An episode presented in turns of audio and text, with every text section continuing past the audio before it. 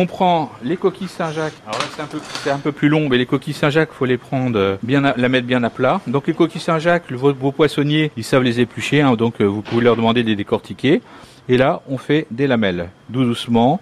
Personnellement, moi, je mets la coquille Saint-Jacques à plat et je la, coupe horizontalement. Pour moi, c'est le facile, ça permet de voir ce qu'on fait. Ça fait des belles lamelles. On peut les couper 3, 4 morceaux, ça dépend de sa dextérité. Moi, je pense que l'idéal, c'est de mettre au moins 5, 5, 5 Saint-Jacques. Il faut savoir que dans un kilo de Saint-Jacques euh, entière, non, décortiquée, vous avez 5, 6 ou 7 noix suivant les, les grosseurs. Alors paradoxalement, une, grosse coquille Saint-Jacques entière ne veut pas dire que la noix elle est hyper grosse. Saint-Jacques qui sont vraiment très très grosses et là où les noix, on est à peu près assuré de, les avoir grosses, c'est les Saint-Jacques de plongée. En Bretagne, il y a des avait des scaphandriers, ils descendent dans les hauts fonds, et ils ramassent euh, les coquilles Saint-Jacques. Le truc c'est de plus en plus protégé, euh, faut savoir c'est c'est un peu compliqué euh, à avoir.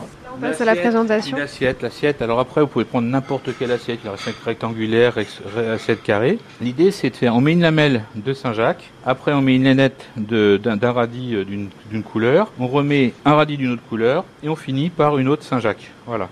Donc, chevauche. esthétique, ça se chevauche. À côté, on, rep- on reproduit la même chose. On repose encore. On en fait, on peut faire 3-4 euh, 3-4 le rangées. Peut-être mieux le faire à l'avance, ça c'est possible? Vous pouvez le faire le matin ou il faut dans ce cas-là vous mettez un, un papier film pour que ce soit bien hermétique et comme ça. Par contre surtout aucun assaisonnement dans ces cas-là au niveau de la Saint-Jacques parce que si vous si vous assaisonnez la Saint-Jacques avant, le sel et le citron va les, va les cuire. Donc là on a fini, on a fait quatre belles rangées. Ce que je prends après, je prends un peu de citron. Je mets un peu de citron sur euh, sur la totalité. Alors là, je mets aussi bien sur la Saint-Jacques que sur les, les rondelles de légumes. Donc j'hésite pas au niveau du citron, hein, sans que ça baigne quand même. hein. Après, je prends de l'huile d'olive. Là, par contre, faut il faut mieux mettre une huile d'olive de qualité. Euh, les pression à froid. Exactement. Les, les huiles d'olive, il y a tous les prix hein, maintenant.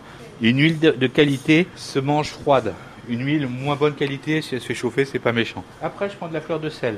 Si j'ai pas de fleur de sel, du sel fin, ça va faire aussi bien. Hein, euh, toi, ce sera, il y aura pas de problème. Là, je prends du piment d'Espelette qui est euh, qui est moulu. Donc pareil, j'en mets doucement. Donc là, je, bah, je me sers justement des petites pousses pour euh, finir, fignoler le- l'assiette, pour que ce soit une assiette euh, qui soit belle à l'œil. N'oublions pas que une assiette doit être bonne, mais aussi jolie à regarder. Voilà, donc ça a été relativement vite fait.